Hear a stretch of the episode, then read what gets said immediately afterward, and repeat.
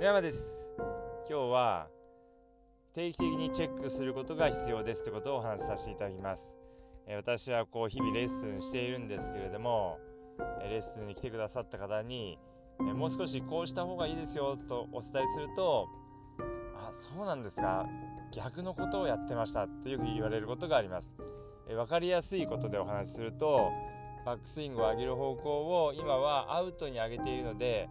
もう少しインサイドに上げた方がいいですよとお伝えすると、えー、逆にアウトサイドに上げるように練習してましたって言われることがよくあります。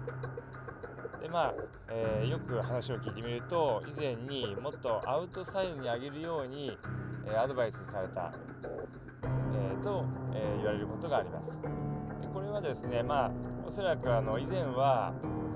あのまあ、インサイドに上げていたのでもう少しアウトサイドに上げるように、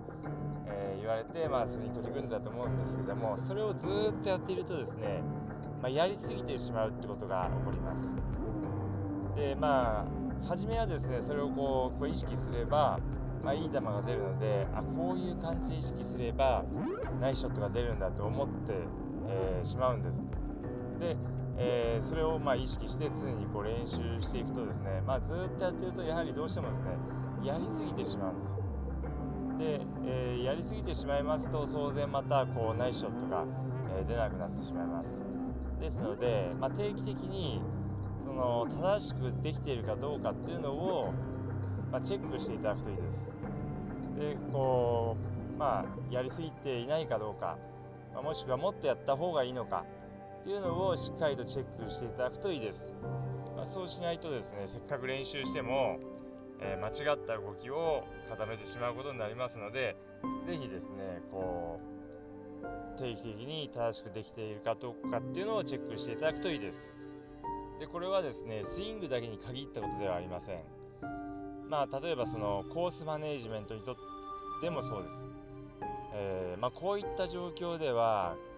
まあ、必ずこういう球が出るからこうやって攻めた方がいいっていう自分なりのこう、まあ、考えというか、えー、まあ、コースの攻め方があると思うんですけどもそういうのも時々見直した方がいいです。えー、ま、ややはりこう自分のこう技術っていうのはゴルフやってるとどんどん上がっていきますので、まあ、そういうのもですねこう定期的に見直して、えー、もっといい方法がないかっていうのをこう考えていただいた方がいいです。ま例えば、えー、180ヤードの池越えのショットはもう絶対刻んだ方がいいって自分で思ってたとしても、まあ、ショットがこう良くなってきて、まあ、確実に200ヤード以上飛ばせるようになってきたら、えー、それはま刻む必要がないわけですから、えー、まあそういった状況でも池越えを狙った方がいいわけです。ですのでこうまあやはりこう自分の中でこういった状況ではこうした方がいいっていうのがあると思うんですけれどもそれがずっと正しいってことはありませんやはりこう自分の技術とか、まあ、調子が変わると、え、まあ、また変わってきますので今の状態でそれが一番いいのかどうかっていうのを常にこう考えていかなければなりませんそうしないと例えば池越え180ヤードの池越えに来たらもういつもいつも刻んでたらですね、まあ、なかなかこうスコアも良くなってきませんので、まあ、もうそれを確実に超える技術がついたらですね、まあ、当然ですけれども、えー、池越えを狙った方がいいです。まあ、これ池越えの例なんでこう非常にこう分かりやすいと思うんですけれども、まあ、他のコースもあっていろんな状況がありますのでそれぞれの状況でその選択が正しいかどうかっていうのは自分の技術や調子によって変わりますのでまあ、今の自分にそれがベストなのかどうかっていうのを常にこう考えながら、えー、ゴルフをやっていかなければなりません。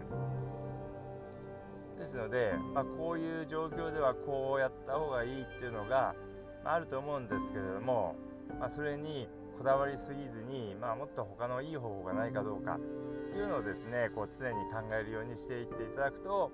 えー、いいです。是非ですねえー、今までこう固定観念にとらわれていたことがないかどうかっていうのをですね是非考えていただいて、まあ、新しいことにもですねチャレンジしてみるようにしてみてください。それでは今日はこの辺で失礼します。